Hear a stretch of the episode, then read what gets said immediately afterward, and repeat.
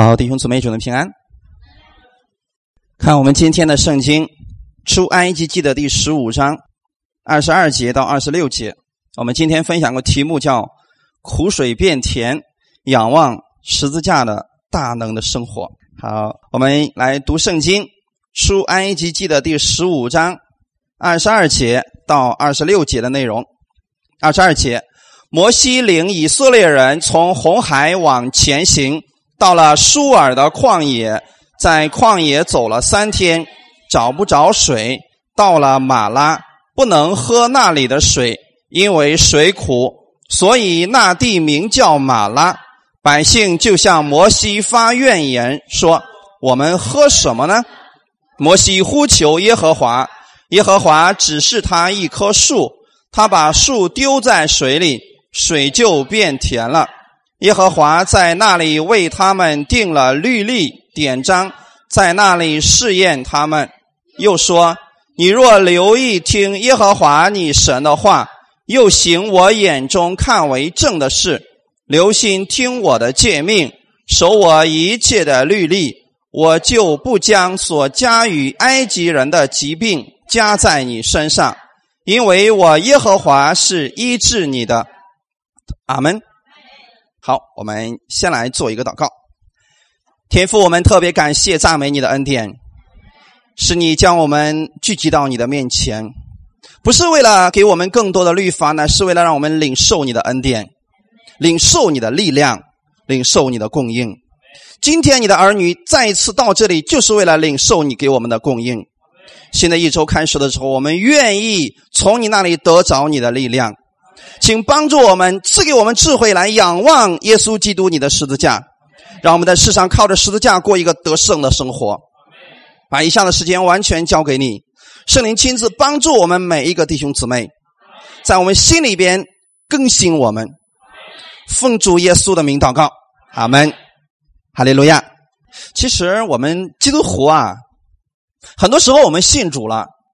不是所有的人都能够学习去仰望神去生活的，在基督徒当中会有两种人，第一种上就是信了，仅仅信而已啊。别人说我也是信耶稣的，我也是信耶稣的，但是他的生活跟一个不信者没什么分别。这样的人是不是得救的？也是得救的，弟兄姊妹也是得救的啊。只是说他的生活呢，跟不信者差不多啊，分不出来。俩人站一堆呢，根本看不出来谁是信的，谁是不信的。这是第一种，那么第二种就不一样了。这种基督徒呢，他信了，他每一天当中去仰望耶稣的十字架去生活，这样的人是一个得胜的人。然后他就马上就跟不信者就区别出来了。那么诗人就说：“哦，你看人家那个信耶稣的，就会看出来他是与众人是不一样的。”所以我们愿意，我们弟兄姊妹，我们能学习仰望耶稣的十字架，过这样一个得胜的生活。哈利路亚！先看一下今天这个本文，在出埃及记的第十五章一开始，其实让我们看到了一个非常美好的一个全景是什么呢？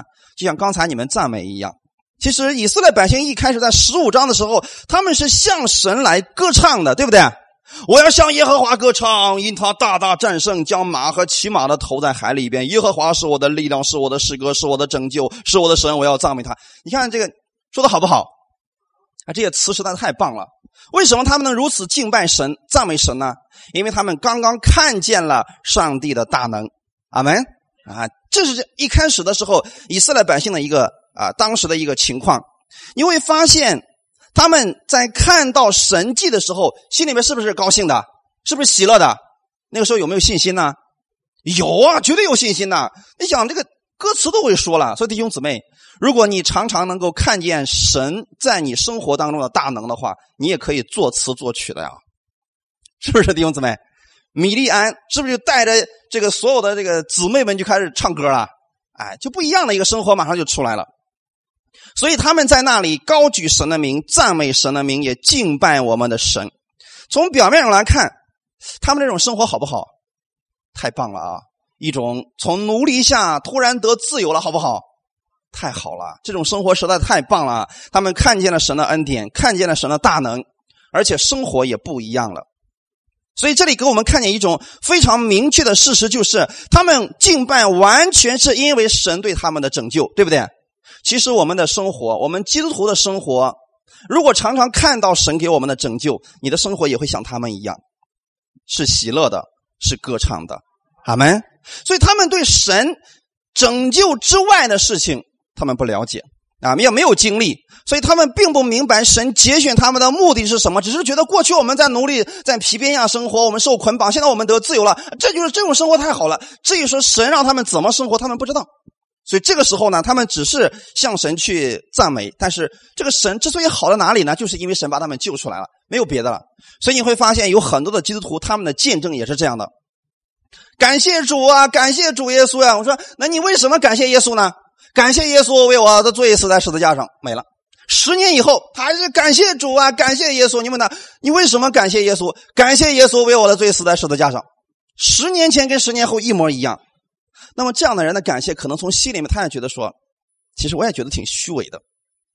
到了教会就是感谢神，赞美主。我没发现这个神在我身上有什么作为，这就跟现在呢以色列百姓他们的情况是非常类似的。那么这样的人有什么特点呢？我们接着往下看啊，看今天这个本文当中啊，他们是看见了神的作为，然后去敬拜神，看到了神的恩典就赞美神，神也垂听他们的祷告。那么这是一个出信的人的一个特点。出信的人有个特点，他遇到好事赞美神，如果遇到坏事呢，马上就埋怨啊。所以说，圣灵在这一章中给我们看了一个非常奇特的事情，就是。前面他们高声赞美神，啊，后面呢，从十五章的后面他们就开始埋怨神了，所以这就是一个出信的人他们的一个生活的状态就是这样的。所以圣灵让我们看见，就是，呃，属灵的路啊，我们不可能都是今天信主了，明天一下子全部变成一个属灵的人，不可能。我们的情况可能很多时候就跟以色列百姓是一样的，我们都需要有一个成长的过程。但是弟兄姊妹，请记得。尽管我们埋怨神，神有没有修理他们？有没有？你说敢埋怨我，给你点疾病，咬死你们？有没有这个事情？没有啊。这就是我们出信的时候，我们是这个样子的，因为我们什么都不知道，所以神也不给我们有任何的要求，就像一个小孩子一样。你说他刚出生以后，他又哭又拉又尿的，尿到床上，他母亲有没有一下子把他给揍死的？没有吧？他这个行为不好。有没有减少他父母对他的爱？所以弟兄姊妹，我们应该时刻记得，无论你的行为如何，神都是爱你的。哈利路亚！虽然他们行为不好，但是神仍然接纳了他们，仍然包容了他们，将他的恩典赐给他们，因为神是用恩典来领他们悔改的。哈利路亚！所以后面你会发现。前面的时候他们没有水喝，神给他们水；后面没有吃的，神给他们吃的。然后后面他们出现问题，谁跟他们解决？神就是这样一直不断的供应着他们的神。阿门。那为什么圣灵记载了一个一开始让人兴奋的赞美，后面立刻又记载了他们失败的经历呢？其实神让我们这样看见，就是我们真实的一个样子。所以弟兄姊妹，如果你看到你身边的人他们有埋怨的，你知道他现在的属灵的状态并不好，但绝不影响神爱他。阿门！一定记得啊，尽管他现在在埋怨，但绝不影响神对他的爱有一点的减少。因为今天的以色列百姓正是这样的一个情况，他们一开始赞美神，然后接着继续往前行，到了马拉。那个时候已经过了三天了，因为从埃及出来的时候非常的匆忙，所以他们没有足够的粮食，三天就吃完了，水也喝完了。那么在这种情况怎么办呢？在这种情况之下，问题就出现了。第一个，人们需要的是水，因为没有水，食物是不是就吃不下去了？就算现在有东西吃，也没法做了啊！怎么怎么做呢？没有水做不了了。好，所以说他们看到水了，又看到了希望，结果呢，一尝这个水竟然是苦的。所以二十三节说，到了马拉不能喝那里的水，因为水苦，所以那地叫马拉。这是个闪族的言语，就是里边马拉的意思就是苦的意思。所以他们到这个地方发现是苦的。那么在这种情况之下，是不是他们的信仰的真实的光景就出现了？所以弟兄姊妹，当我们今天遇到一些问题的时候，我们究竟是什么样的反应？其实那是我们信仰的一个真实的情况。阿门。大家都坐着好好的，你好我好大家好神也好啊，我们都能赞美神。当这个问题来临的时候，这个时候你的反应就反映出来你对神的一个真实的情况了，也是我们属灵的情况，马上就能够彰显出来了。所以以色列百姓一开始还是兴高采烈的敬拜神。你说他们有没有看见过神迹？看见了不止一个吧？其实神是连续性的让他们看见了许许多多的神迹。然后后来最近的一次神迹是不是分开红海了？那么大一个神迹，他们是不是每个人都参与了？你想想看，如果是我们的话，那么大的一个红海，然后呢，一个水墙就垒起来了，然后我们从下面过去。那是一种多么大的神迹啊！应该说三天不应该把它忘得一干二净吧？可是你看啊，这就是说，就算我们看见神迹，不代表你会依靠神。我们也会在生活当中给大家发一些呃别人这个生命的转变呀，或者病得医治的见证给你们。但是这不代表你看到这些神迹，你的信心就会维持很久。其实超不过三天的。你们还记得三年前我给你们发了什么医治的见证吗？是不是想不起来了？因为那个时候呢，那不是你的。但你如果记得啊，弟兄姊妹，你三年前如果被神医治了，今天还记不记得了？对，没错。所以你们在生活当中自己的经历，比听别人的见证其实更有用啊！啊，可是以色列百姓其实也反映出来我们信徒的一个真实的情况，顶多也就是三天。就算我们今天身上确实经历了神了，三天以后你也就差不多快忘记了。啊，因为你看啊，以色列百姓他们三年以后呢找不着水了，他们就开始向摩西开始发怨言。他们说什么？哎呀，如果是这样的话，摩西都特别感谢你们了，是这样说的吗？我们喝什么呢？没有这么温柔，弟兄姊妹。如果是这个样子，摩西就不用那个样子了，你知道吗？摩西都不用苦苦哀求神了。这群百姓没这么柔和的，他们是言语是不是非常暴力的？啊，我们喝什么啦？摩西啊，是不是这个样子？应该是啊，其实是让人看了之后非常烦躁的。我以前跟弟兄姊妹分享过，西乃的旷野白天的时候温度可以达到四十六度以上，晚上又特别冷，对不对？零下十几度，所以在这种热的天气当中，是不是越热人越容易烦躁？烦躁这个言语就就不那么好听了啊。特别是没有水喝的情况下，百姓还在那嚷嚷。在这种情况之下，他们开始向摩西发言：“我们喝什么呀？”弟兄姊妹，以色列百姓在这种环境里边，他们的第一个反应是埋怨。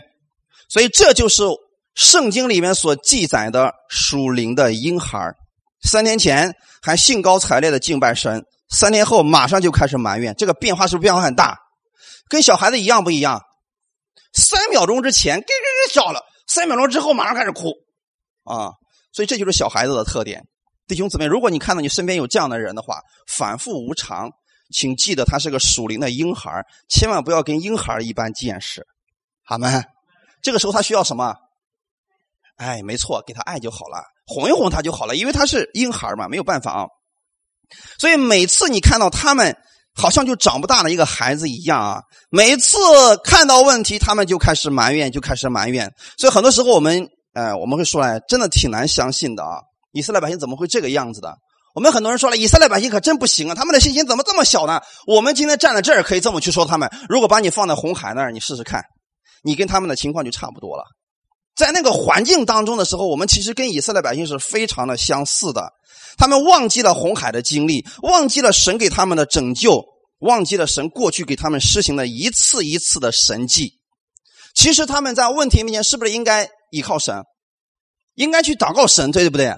既然神能够行过去的神迹，那么今天这个水的问题，难道神解决不了吗？他们亲眼看见的，摩西将杖伸到海上，发生什么事情了？水变成血了，是不是他们都看见了？因为整个埃及都出现这个问题了，那么今天难道不能够把这个水变成甜的吗？也就是说，他们对神其实概念是非常模糊的，只是看到好处了就感谢，如果没有好处就埋怨，这就是属灵的一个婴孩的一个情况。他们并不懂得如何去依靠神，或者说去仰望神。不是他们没有经历，他们亲眼见过神迹，但目前为止仍然靠的是凭眼见的生活，而不是凭信心的生活。所以我愿意我们弟兄姊妹，如果我们是凭着信心来生活，你看见的不是一个苦水，而是苦水可以变甜的甜水。阿门。感谢主。所以我们要学习如何在生活当中去仰望神的大能，而不仅仅是知识上的知道啊，这个是很糟糕的啊。分享第一点。在患难中要默想神的大能。那么，在这种苦水的面前，以色列百姓如果能想起来在埃及他们神的大作为，其实这个时候你就不用去埋怨了。可是他们没有想到，以色列人看见的并不是跟他们自己有切身关系的，他们只是领受恩典、领受恩典、领受恩典，却不懂得如何去依靠神。你看，过去神给他们的保护的时候，他们有没有做别的事情？你比如说。降下十灾的时候，以色列百姓有没有做任何事情？他们只是待在一个平安当中，对不对？然后呢，领受神的保护，领受神的供应，就这样而已。所以很多时候我们说了，如果我们一直领受恩典，领受、领受、领受，我们不知道去用这个恩典的话，其实跟小孩子还是一样的。摩西是不是也遇到这个问题了？你看啊，今天我给大家分析的是什么呢？同样的问题。同样的处境，但是解决方法却不一样。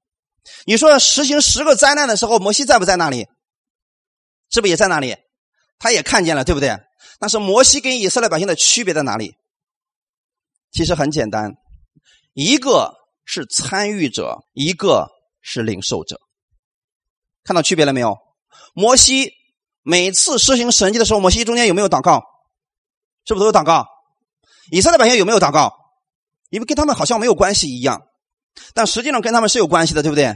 知道弟兄姊妹为什么我们教会有人需要祷告的时候，我希望你们都参与的问题了吗？不是说我做不了，我可以完全做了，我可以像摩西一样把所有的都做了。那为什么让你们参与呢？因为参与的人他的信心跟看的人是完全不一样的。摩西也是从这个时候开始认识神的，对不对？也就是跟以色列百姓他们的时间差不多的，但是信仰的经历却完全不一样了。经过这些神迹之后，每一次摩西都向神祷告，都向神祷告，都向神祷告了。然后呢，摩西的生命也开始成长了。你们还记得在红海的那一边的时候，百姓是不是也埋怨了？摩西呀，谁让你们把我们从埃及带出来，让我们死在这个地方吗？这些百姓的嘴很毒啊！摩西如果这样埋怨的话，这些百姓可把他整死不行了啊！所以摩西没有做这样的事情。他每一次遇见问题，他向神祷告。但是摩西的生命其实现在也增长了。在红海的那边的时候。神让红分开红海之前的时候，摩西向神是怎么祷告的？上次我们分享过了，摩西是哀求神，对不对？他向神哀求，其实哀求在里边就代表了有一种绝望在里边啊，所以他是哀求神的。然后我们的神对他说：“摩西，你手里拿的是什么？”他说：“是杖。”是说把杖伸向红海，红海就分开了，是不是这样一个情况？然后呢，经过这件事情之后，你看百姓们都在赞美神。其实摩西心里边是不是也赞美神了？但是他的生命已经成长了。到今天为止，在出现这个问题的时候，摩西不是去埋怨，跟百姓一起埋怨，他是做了什么事情呢？百姓向摩西发怨言，摩西二十五节怎么说的？摩西呼求神，呼求耶和华。阿门。这弟兄姊妹，这是我们信仰生活当中我们要明白的一个事情。所以，我们生活当中遇到问题的时候，不要学习像以色列百姓一样，没事就埋怨、埋怨、埋怨啊，埋怨这个不好，埋怨任教师不好，埋怨这个教会不好，埋怨我们身边的人信心不够大，没有爱心。不要埋怨这些事情，你要做什么事情？像摩西一样转向耶和华，阿门。呼求耶和华。以前摩西是哀求，现在都变成呼求了。呼求是不是里面有信心了？他相信神一定能够成就这个事情，所以才呼求的。所以摩西遇到问题，他不是抱怨。而是来到神的面前来祷告的。摩西每一次都是来到神的面前来祷告的，弟兄姊妹。所以我们愿意，我们生活当中你遇到任何问题，不要去埋怨，因为他不解决任何问题的，只会让你的问题越来越糟糕。要向神来祷告，阿门，在神面前来祷告。所以摩西他相信。现在神已经垂听他的祷告了，所以他向神祷告，神就告诉他一个方法，弟兄姊妹，我们要把我们的难处带到神那里去，支取神的智慧和方法。阿门。虽然同样的环境，但是摩西没有失去安息，圣灵把这件事情也给我们记录下来。摩西呼求耶和华，耶和华指示他一棵树，他把树丢在水里，水就变甜了。阿门。其实这个问题跟我们今天呢，我们生活是有直接的关系的。因为今天到这里信耶稣的就得救的人，生活却不一样。我们愿意我们的生活都是得胜的生活。看一段经文，诗篇的三十四篇十七节说：“一人呼求耶和华，听见了，便救他们脱离一切患难。”阿门。所以，当你的患难当中，你要做什么事情？呼求什么？阿门。一人是不是指的是你？所以你呼求耶和华，他要怎么做？多少患难？一切患难是多少患难？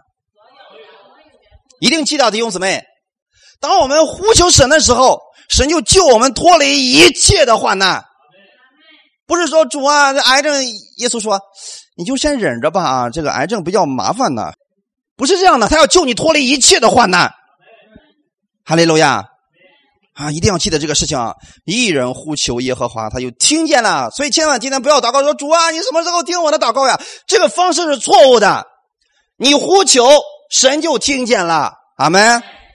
神绝对不是聋子，就算你用很小的声音，神也能听见的。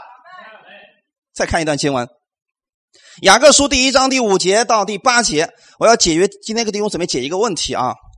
你们中间若有缺少智慧的，应当求那后赐予众人，也不斥责人的神。弟兄姊妹，你看雅各把我们的神描述的是什么样子的？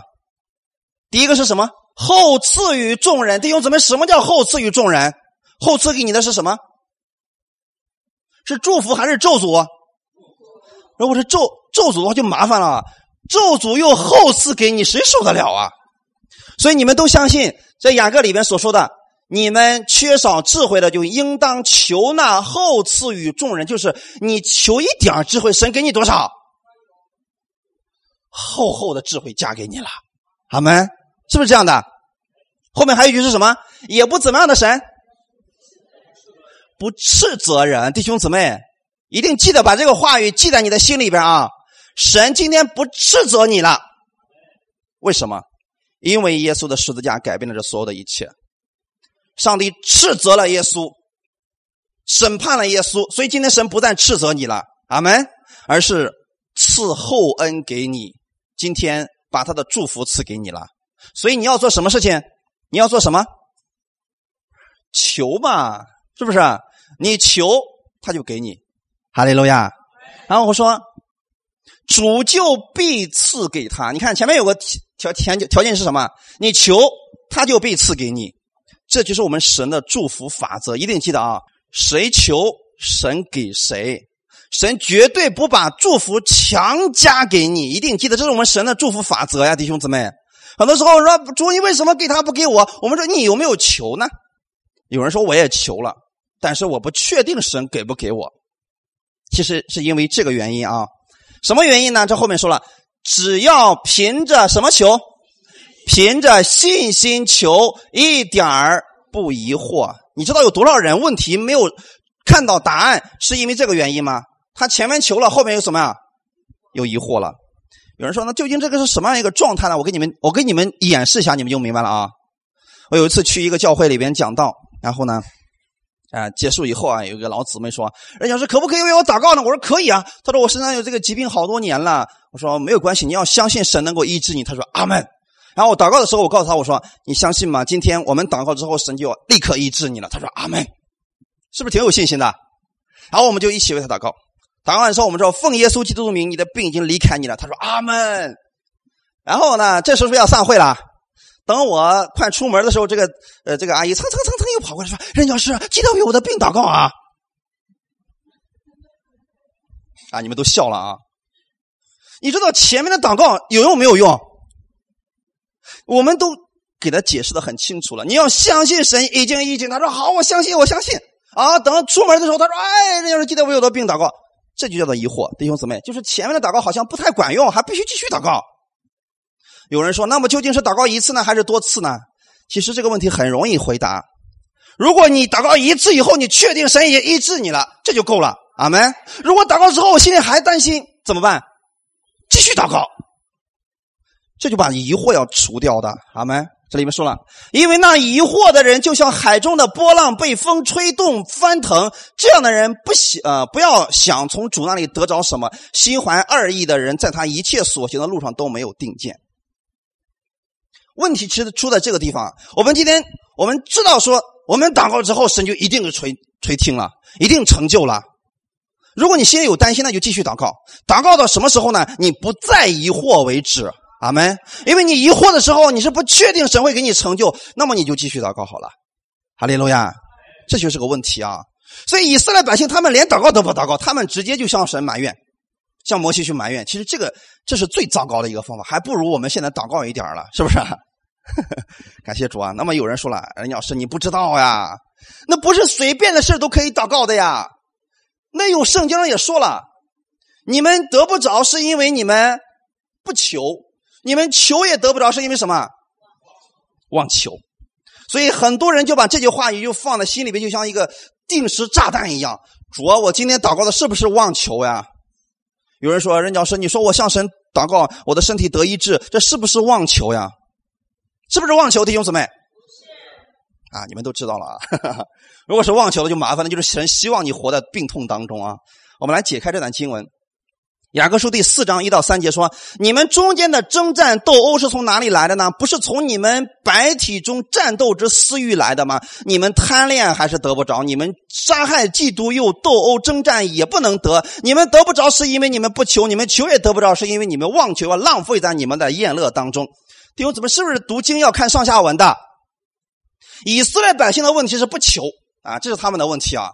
我们今天很多人是求了之后，我们然后开始疑惑。”或者说，我们求了之后，我们害怕，我们害怕是妄求，所以这两个问题我们要都要解开它啊！你看，其实这里边有个上下文说，你们中间的征战斗殴是从哪里来的呢？是从私欲里边出来的，是不是？所以说有私欲，有贪恋，所以得不着。你知道我曾经去过一个地方，他们是这样祷告的：如果神给成就了，你们知道后果有多严重吗？这个教会分成了三派，这三派就在一块互相的争斗啊。争斗啊！然后呢，这一派怎么祷告吧？主啊，你快从天上降下雷的，把那一群人全劈死吧！主啊，让他们出门都被车撞了吧！如果这样祷告，神能垂听吗？如果能的话，就麻烦了啊！你们中间的征战斗殴从哪里来的呢？然后他们征战斗殴的时候还是咒诅对方，互相咒诅，互相咒诅。你说这种情况下，神能垂听吗？所以神说：你们这么求，你们是得不着的。阿门。所以咱们恩典福音教会弟兄姊妹，我们很很聪明，所以这样的事你们就不要求了。阿门，一定记到这样的事就不要求了啊！比如说有一天你说啊，上帝啊，你要咒诅任教师，你这事你就不用去祷告了，神不可能给你成就的，这就浪费你的口水了啊！所以别浪费在事，在这个呃，在这样的事情上去祷告，因为怎么你得不着，你求你也得不着的，好没？刚才我们读过了，神是厚赐予众人，又不向斥责你，不向你发怒了，不咒诅人了，所以你这个祷告是无效的啊！啊，你看后面说了，他们求是因为想浪费在他们的宴乐当中，然后呢又贪恋，又私欲，又杀害，又嫉妒，所以这样的事情啊，你就不要去求了，这样的是得不着的。但是神有没有说这样求的话，后面有咒诅有没有？你看我们的神是何等的美好！就算你说主啊，快点咒诅那群人，把他们都打雷劈死吧！哎，上帝说，我听不见。但是有没有说你敢这样祷告，我将踩你两脚？有没有这样？所以弟兄姊妹，顶多是你浪费了自己的时间和口水，神也不斥责你。看到我们神的美好了吗？所以以色列百姓是因为他们刚刚认识这位神，可惜他们连祷告都不祷告，他们连求都不求。摩西不一样。摩西是不是向神求了？所以摩西求了以后，摩西呼求耶和华听见了，就救他脱离这个患难了。然后神说：“摩西啊，你把一棵树丢在这个水里，这个水就变甜了。”阿门。所以你在你的问题当中，你要看见神的作为，要去呼求神解决你的问题，而不是天天去埋怨。哎呦，怎么办呢？怎么办呢？烦死我了，愁死我了，累死我了！啊，不要这样祷告，这样是没有用的啊。最好的方式呼求神解决这个问题。阿门。就像摩西一样，主啊，这个水现在是苦的，百姓不能喝。现在你医治这水，让这水变成甜的，百姓要喝这个水。神说好，我给你一个方法。然后呢，一棵树丢进去，问题解决了。阿门，是不是很简单？那么我们的生命是怎么改变的呢？你的生命怎么改变呢？所以我们分享第二点：十字架是你生命和生活的转折。生活当中你一定会遇到一些问题，但是你的转折点哪里呢？就在十字架上，那是你生命的转折呀。在十字架之前，我们的生命都是咒诅、苦难、有问题的生命，是这个样子的。但是耶稣上十字架之后，他把这一切都改变了。你过去从一个死亡的生命，现在变成一个复活的生命；从一个咒诅的生命，现在变成一个祝福的生命了；从一个过去一个毫没有希望的生命，现在变成一个有盼望的生命了。是因为十字架将这一切都改变了。过去神还审判百姓，现在呢，神不再向你发怒，也不斥责你了，是因为中间耶稣的十字架发生了改变。把这一切都改变了，所以神答应的是非常的特殊的。你看神的这个奇妙啊，它只是他一棵树，其实这个树不是有什么特异功能的一棵树，这个树是因为是神的命令，它带着神的权柄。阿门。可以说这个树它是一棵生命的树，你从灵里边要看见这是一个生命树的树。阿门。过去的时候，亚当和夏娃选择了错误的树，选择了一个分别善恶的树。但是现在要解决他们的问题，必须选择生命树。这个生命树就是我们的耶稣基督。所以，耶稣基督是我们生命的树。你拥有了这棵树，你的生命就会发生改变。感谢主啊！所以神这样说，摩西便这样做，事情就如此成就。你相信吗？一定记到，他这顺序是这样的啊。摩西这样祷告，事情就这样成就了，因为神在后面做了所有的一切。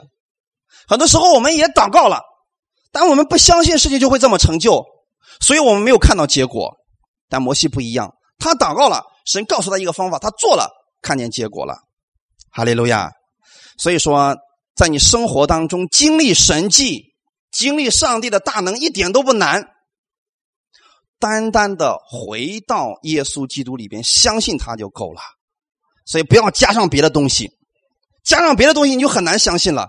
然后你比如说，现在神告诉摩西说：“你把这个树放进那个水里边，这个水就被他医治了。”摩西说：“这不可能，这不符合我的观念啊，这有悖于科学。你怎么能看见神迹呢？”所以很多时候我们总是人太聪明了，我们觉得这神这个方法不可靠啊，这方法看起来一点都不管用啊。所以很多人总是说：“哎呀，任老师，你那方法太老土了，我们都用过很多次了，比你的方法还好的那还有呢，那又怎么样呢？我们的方法是不是很老土？确实很老土。我们就一种奉耶稣基督的名解决你的问题，就这一种方法。但这种老土的方法怎么样呢？却是最简单、最容易、最有效的方法。世人太聪明了，所以不愿意用这个方法。所以我们要单单的回到耶稣基督的十字架面前。阿门。”说弟兄姊妹，你若单单相信基督的话语，放下自己的观念，你就看到他的神迹了。事实上，我们每一个人在世上，我们都有难处。我们跟人相处的时候，我们也有难处。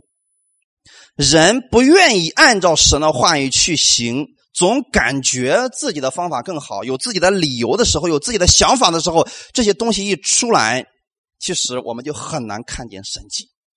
以色列百姓他们是绝望了。他们不觉得这个水能够得医治，所以才埋怨的，对不对？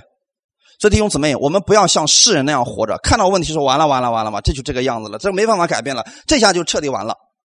你要看到耶稣一旦进入了这身体，这个身体就会发生改变，这个事情就会发生转变的。阿门。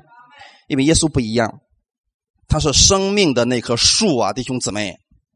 很多时候主耶稣说：“你们要饶恕人，就得饶恕。”人与人之间的关系啊。你饶恕人，人就饶恕你，对不对啊？然后呢，我们说不，我不能饶恕他，我不绝对不能饶他那么糟糕，我不能饶恕他。结果我们一直怀着这个苦读，结果把自己的身体搞垮了。其实耶稣这么做是为了我们好，是不是？你饶恕他，你就得饶恕了。所以我过去讲过一篇道，叫做“饶恕别人，实际上是释放我们自己”。耶稣是为我们着想的，弟兄姊妹。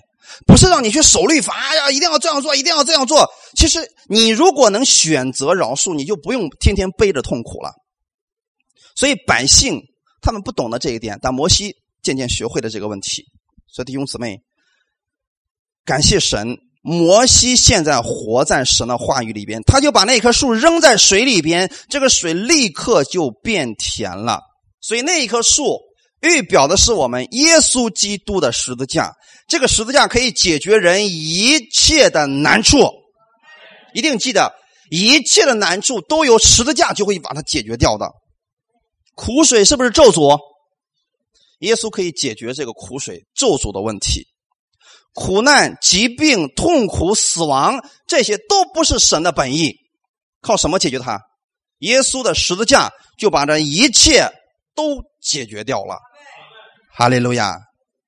我们看加拉太书第三章。十三节到十四节这里面告诉我们说，基督既为我们受了咒诅，就赎出我们脱离律法的咒诅。因为经上记着，凡挂在木头上都是被咒诅的。这便叫亚伯拉罕的福，因基督耶稣可以临到外邦人，使我们因信得着所应许的圣灵。阿门。我们过去都在咒诅之下，所以这个苦水是不是一种咒诅？疾病是不是一种咒诅？家庭里面的遗传病是不是一种咒诅？怎么脱离它？这个在世人看来很难，是不是？根本没办法脱离的事情。但是弟兄姊妹，当我们相信耶稣的时候，相信耶稣在十字架上为我们已经成为了咒诅的时候，你就脱离了。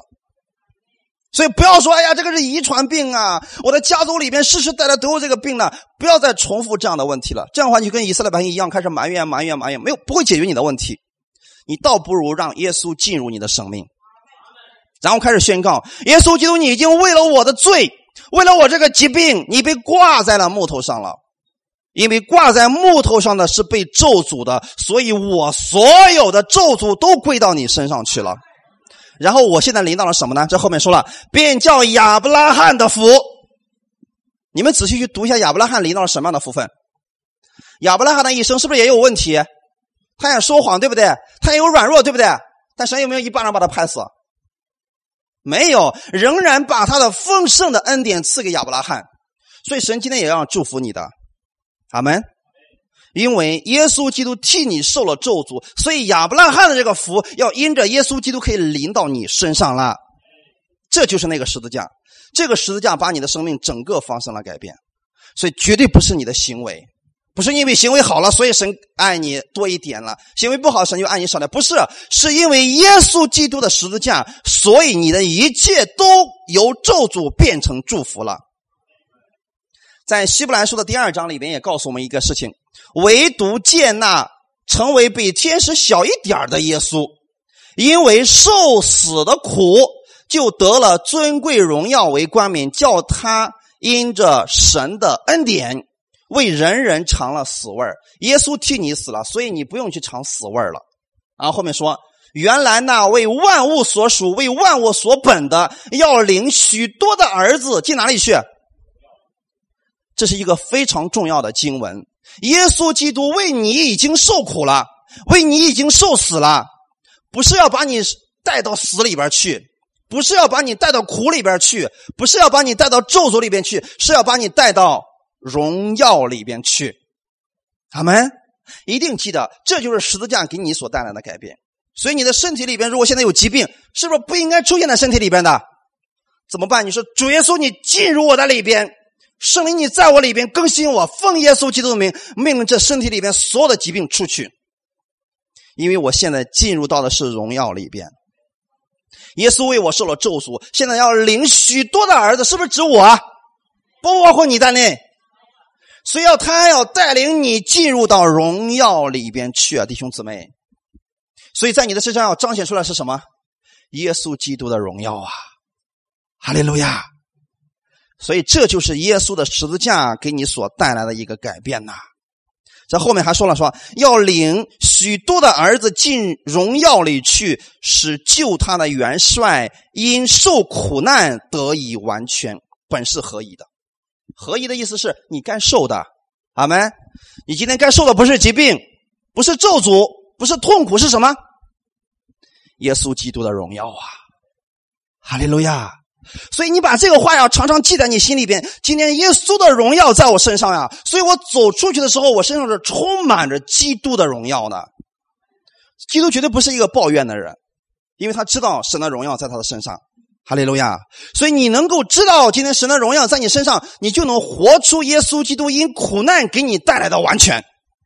然后彼得前书的第四章，彼得前书第四章一到三节，基督既在肉身受苦，你们也将这样的心智作为兵器，因为在肉身受过苦的，就已经与罪断绝了。你们存这样的心，从今以后。就可以不从人的情欲，只从神的旨意，在世度余下的光阴。因为往日随从外邦人的心意，行邪淫、恶欲、醉酒、荒宴、群饮，并可恶拜偶像的事，时候已经够了。阿门。很多人不明白这段经文，结果把这段经文解释成律法的方式。我给大家解释一下这个律法的方式啊，说你看。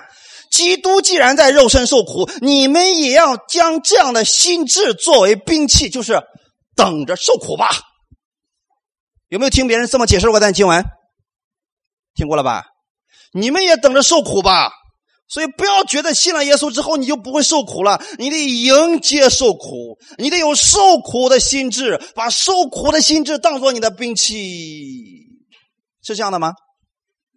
如果是这样的话，你放心。苦难很快就会来到，因为你都已经迫不及待了，魔鬼更是迫不及待的。然后后面说啊，你看啊，当你有了受苦的心的时候，你肉身受痛苦了，你就可以与罪断绝了，是这样的吗？是不是我们一受苦就能够与罪断绝了？能不能断绝？不能，那是因为你受的苦不够多，所以你没有办法与罪断绝。这样的一种解释，让人越听越害怕。那就是基督徒的一生是受苦的一生，因为你不断的受苦，你才能与罪断绝。如果断不了，是因为你受苦太少。好了，最后我们就觉得耶稣不能信了，这家伙越信后面苦难越大呀。然后后面还告诉你说这是神的旨意啊！你看，你要从神的旨意在世读余下的光阴，就是预备好受苦吧，然后才能与罪断绝呢。这种解释你知道害了多少基督徒吗？那么有人问了，这段话的经文的。真正的意思是什么呢？啊，我给大家解开啊，非常非常的简单。今天我们说了，十字架是你人生的转折。阿门。你看啊，基督既在肉身受苦，谁受苦？耶稣基督，对不对？耶稣基督在肉身受苦，你们要将这样的心智作为兵器，不是。耶稣受苦，我也要受苦。耶稣背着痛苦的十字架，我也要背十字架。耶稣为我舍己，我也要舍己。耶稣为我上十字架，我也得上十字架。那你去吧，你就上十字架也是那个样子，对不对？跟耶稣一块上十字架的有没有？罪有没有解决他们的罪？那不就完了吗？就算你上了十字架，也是一样的。所以这段经文的意思是什么呢？你们要将耶稣在肉身受苦这样的心智作为你的兵器。耶稣受苦的目的是什么？让你进入到荣耀当中，是不是？刚才我们读过那段经文了。所以你要把这样的心智，把基督受苦给你带来了什么这样的心智当做你的兵器啊！哈利路亚！耶稣已经为我受苦了，所以使我脱离了咒诅。今天。我要把这个当做我的兵器，所以奉耶稣基督的名，疾病你没有资格在我身上了，这是我的兵器。我要靠它来战胜疾病的，我要靠它来战胜我的环境的，因为耶稣已经为我受苦了。只有这样的心智，因为在肉身受过苦的是指的是谁？没错，在肉身受过苦的耶稣基督，能够让你与罪断绝呀。不是我们努力受苦，你再受苦，你也不能与罪断绝的，除非你死了。耶稣基督受苦，他肉身受苦，就让你与罪断绝了。所以这指的是耶稣，不是你。以后你要存这样的心，什么样的心？耶稣基督已经为你受苦了，所以把你从咒诅当中、从苦难当中已经拯救出来了。所以你再遇到问题的时候，奉耶稣基督的名改变这个环境。从这样的苦难当中就可以脱离了，哈利路亚。然后后面就说了吗？你要用这样的旨意，这才是神的旨意啊！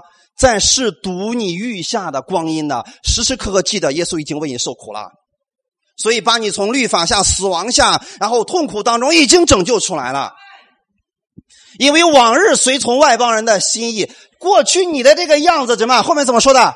时候已经够了。耶稣上十字架，把这个全部都改变了。哈利路亚！这就是耶稣的十字架，给你的生命整个带来了一个改变。所以今天，无论你生命当中遇到的是什么样的问题，请记得，你说我现在可苦了，记得把耶稣的十字架放进去。你记得耶稣在十字架上已经为你受苦了，所以你的问题要因此而变甜的。就算过去是苦的，现在要由苦变成甜的，就像这个水一样，它是苦的，但是怎么样呢？耶稣的十字架一进去，苦水就变成甜的了。我们再次强调一下：如果你的家庭当中现在不和，夫妻关系非常糟糕，是因为缺少了耶稣的十字架。你不知道耶稣都为你们付上代价了，所以你没有办法看到耶稣，你就没有办法饶恕，没有办法和睦。最好的方式，回到耶稣的十字架面前，这个问题就解决了。哈利路亚。然后呢，我们要存着这样的心呐，弟兄姊妹，常常把耶稣基督的十字架当做我们得胜的兵器。耶稣的受苦成为你得胜的心智。把这个东西当做你的心智，然后去生活的时候，你就能战胜魔鬼一切的诡计了。第三个，我们来分享恩典之下不是放纵，而是活出神的荣耀啊！这是完全不一样的啊！神呢，没有因为百姓的这个埋怨呐，然后就收拾他们，而是直接给他们行神迹，把这个水就变甜了。然后后面就说了，耶和华在那里为他们定了律例典章，在那里试验他们。很多人以为说了，你看看任要师啊，这后面已经说了，神给他们定了律例典章，是为了要试验他们。试验的意思是什么？就是神没事得给我们弄点苦难，让我们让你尝试一下，是这个意思吗？好，我给大家解开一下，这里的试验其实原文当中用的是另外一个词，叫考试。大家知道考试吗？有多少人认为说，比如说小学一年级升二年级的时候？有一个考试，有多少人认为这是老师故意刁难学生而设立的考试？这考试的目的是为了什么？要正确的理解考试啊！所以你回去要这样教导你的孩子，不要惧怕考试，因为很多人现在很害怕考试，是不是？考试会显出什么？成绩？还有呢？其实两方面：第一，它会显出你的能力；第二，会显出你的不足，对不对？那不足的时候怎么办？没错，只有在考试过后，你才发现哦，原来我这方面真的不会啊，所以我需要在这方面再继续努力一下。阿门。上帝是这样来考试以色列百姓的，绝对不是说，哎呀，我看你们刚出来，这得自由了可不行啊，你们太自由了，得给你弄点东西拴拴着你们不行，不是这个意思。是既然他们认识的神是这样一个有能力的神，那么究竟你在多少事情上依靠了神呢？所以，当这个环境临到的时候，你可以把这个环境当作是一次考试。然后呢，发现，哎呀，我怎么遇到问题我会埋怨呢？你突然想起来，哦，我明白了，我没有学会依靠神。那么这个时候呢，你回到教会，让弟兄姊妹跟你一起祷告，然后胜过这个环境了。下回你就能胜过这个问题了。阿门。所以这个绝对不是神要刁难以色列百姓，就当做是一个考试。说你们发现你们自己的不足了。你们应该学习像摩西一样，遇到问题不要再抱怨了，要向神来祷告。阿门。到后面的时候，你知道以色列百姓真的学会了。又到后面的时候，大概过了四十年的时候啊，没有水了，他们围着这个井开始唱歌：“井啊，跳出水来吧，涌出水来吧！”哎，唱歌，涌出水来了。看到了没有，弟兄们？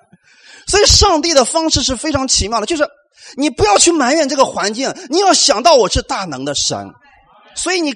在这个困难面前，你就唱歌、唱歌、宣告、唱歌、赞美，让它涌出来嘛。所以你就唱着“井啊，涌出水来吧”，它不就涌出来了吗？就像摩西一样，让这个苦水变甜了，把这个水放进去变甜了嘛。所以这样的话，你就不会惧怕你生活当中的问题了。任何问题，你知道神是可以解决的。哈利路亚。然后呢，神给他们定了一些律例典章，又说。你若留意听耶和华你神的话，又行我眼中看为正的事，留心听我的诫命，守我一切的律例典章啊。后面说了，我就不将所加与埃及人的疾病加在你身上，因为我耶和华是医治你的。好，这后面就提到一个问题，其实呢，这段经文有两种解释，因为有一个问题出现了啊。现在还不到出埃及记的第二十章，对不对？现在是十五章，出埃及记的第二十章以后，神才颁布了诫命，就现在还没有诫命的，对不对？二十章以后才颁布了一些生活当中的法则，现在还没有呢。那么这个是怎么出现的呢？其实有两种解释。第一种是什么呢？有人说这里边的诫命典章是一些轮廓性的东西，比如说这里边提到诫命的时候。律例的时候是指让他们听从神、敬拜神这样的条例。你们还记得吗？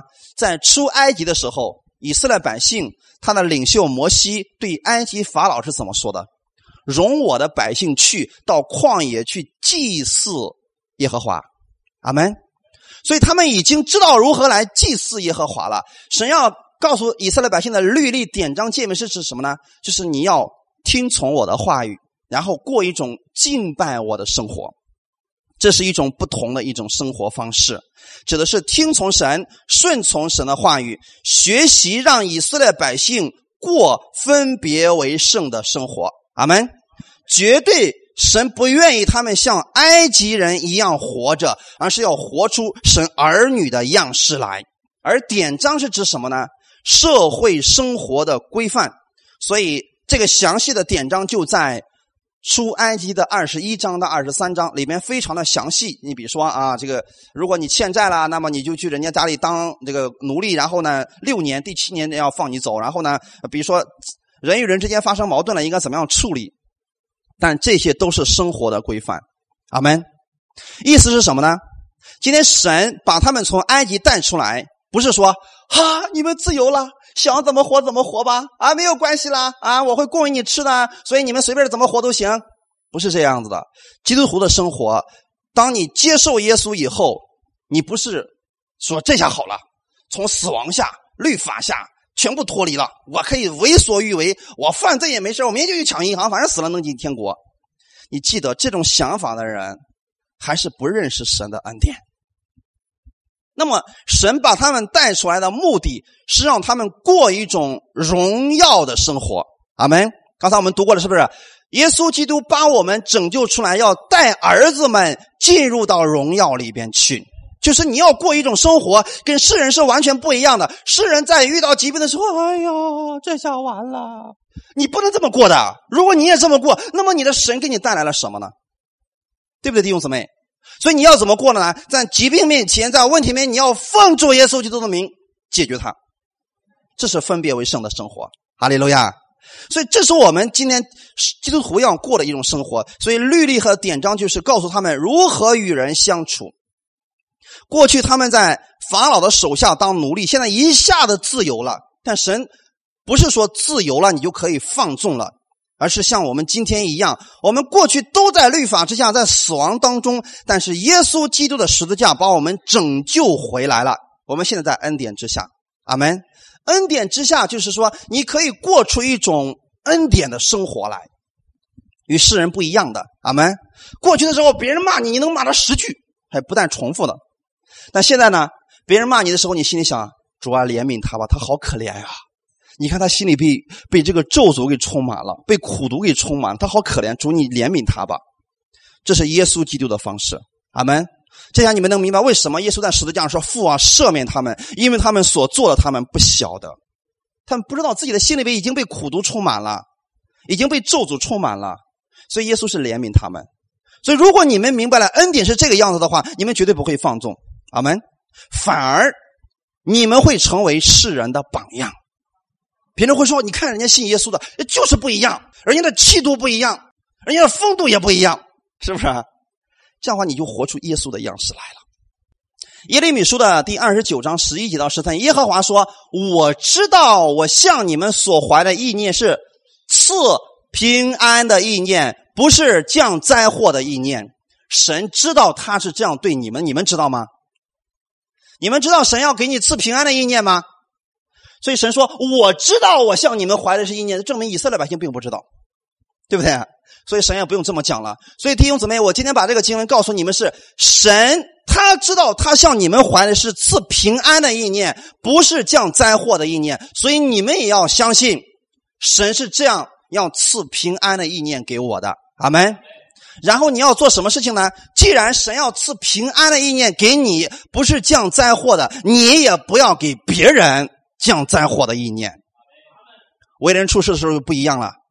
降灾祸的意念是什么呢？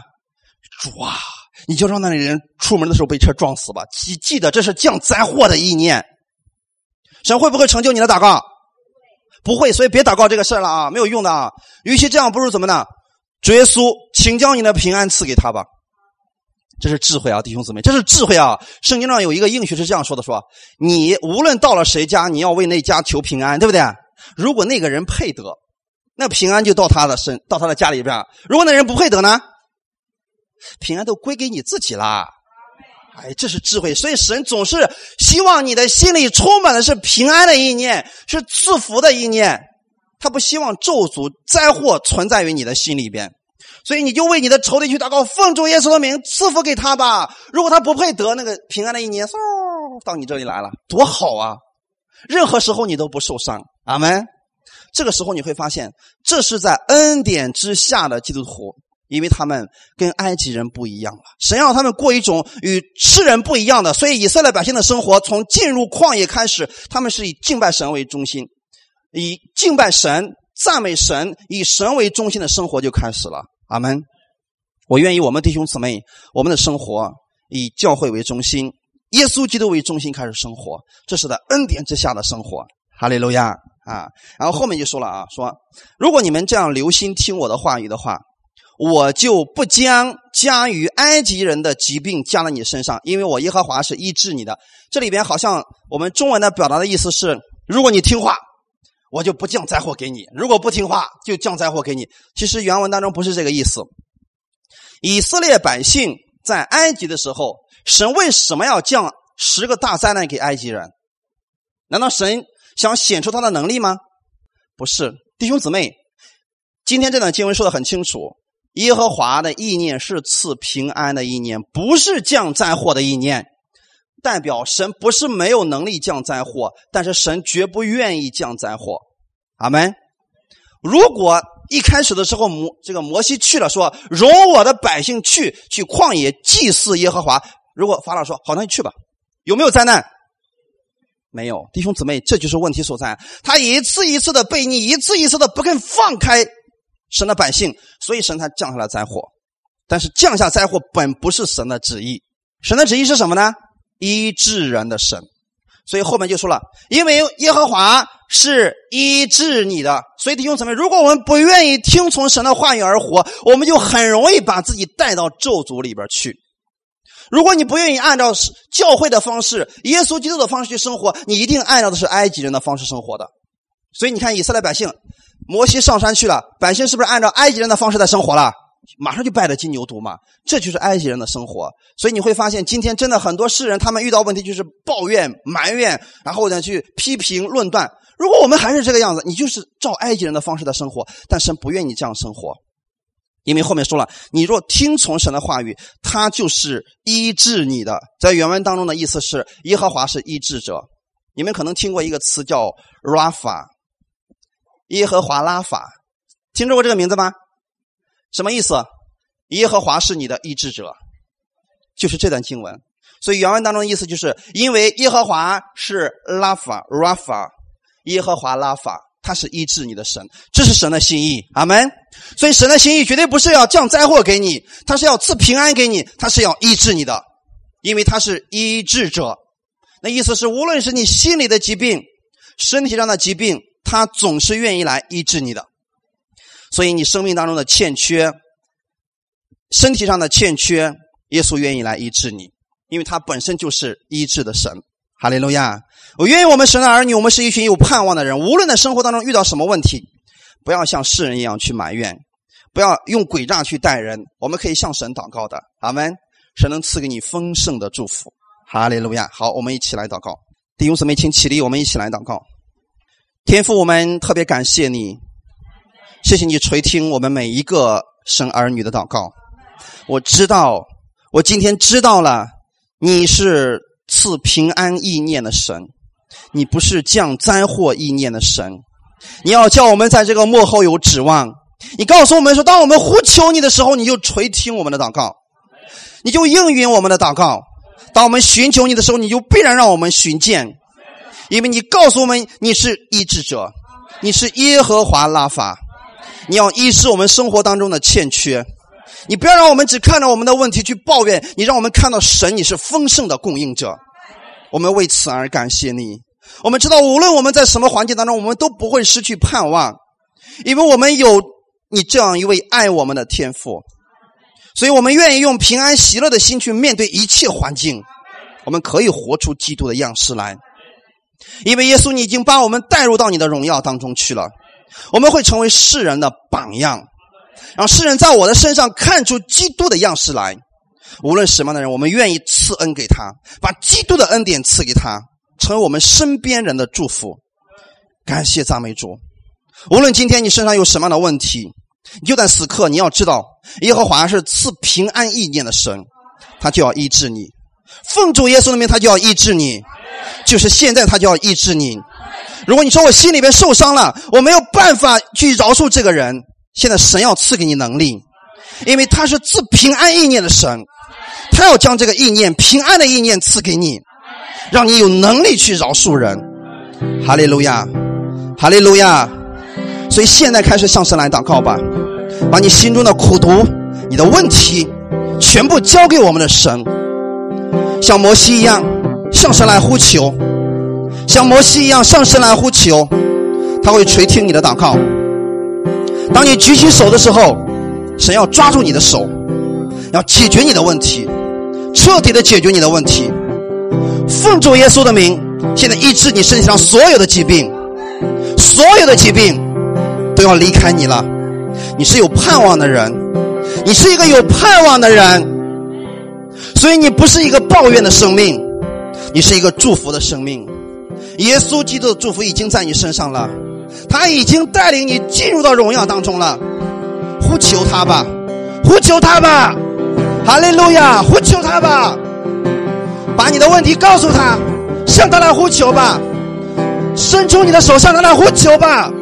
哈利路亚，哈利路亚，感谢主，感谢赞美主，哈利路亚，哈利路亚。耶稣，你是我们的医治者，你是我们的帮助者，你是我们的赐恩者。我知道我呼求你就垂听，你就会垂听，你就会垂听。我知道，不是因为我行为好，是因为耶稣的十字架。所以天父，你现在垂听我所有的祷告，你是我的帮助者。你是我的医治者，我永远不会失去盼望，我永远不会失去盼望。今天我在基督里边大声的宣告，我是在基督里边拥有耶稣的义，拥有耶稣的平安，拥有耶稣的圣洁，拥有耶稣的健康，拥有耶稣的健康。哈利路亚，哈利路亚！我愿意用平安的心。喜乐的心面对一切问题，因为我知道，当我发出宣告的时候，神就会垂听，会改变这个环境，会改变我的环境。我奉主耶稣基督的名祝福我的家庭，奉主耶稣的名祝福我的家庭，命令基督的爱充满我的家庭。我奉主耶稣基督的名祝福我的孩子，耶稣基督的健康充满我的孩子。我奉主耶稣基督的名祝福我现在所在的公司，神的恩典要赐在这个地方。我奉主耶稣基督的名，我自己来祝福，我会成为恩典的管道，成为祝福的管道。世人看到我就看到了耶稣，因为我就是基督的代表。哈利路亚，哈利路亚，一切荣耀都归给你。